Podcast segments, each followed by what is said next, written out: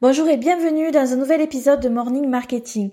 Alors aujourd'hui, j'avais envie de faire exploser deux fausses idées que j'entends fréquemment dans la bouche de personnes qui sont coachs, infopreneurs ou prestataires et qui ont très envie de rédiger un livre euh, sur leur thématique qui met en avant leur expertise mais qui euh, en fait ne passe jamais à l'action.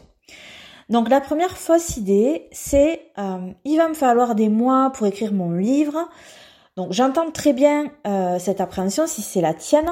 À la base, tu es pas écrivain, rédiger c'est peut-être pas du tout ta zone de génie, donc tu as l'impression que tu vas accoucher de ce livre dans la douleur la plus extrême. Alors, premièrement, ce dont tu n'as absolument pas conscience, c'est que si tu es un véritable expert dans ta thématique, ton livre, il est déjà écrit.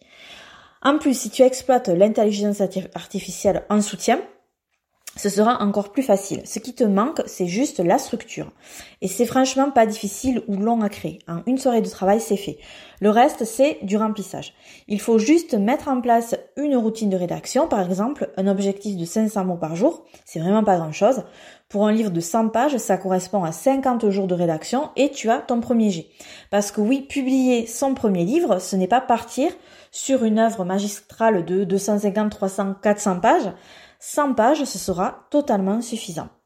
La deuxième fausse idée, c'est euh, il faut que je trouve une maison d'édition. Donc que je prospecte, que je me renseigne, si j'en trouve une, il y a le contrat, etc., les corrections, bref.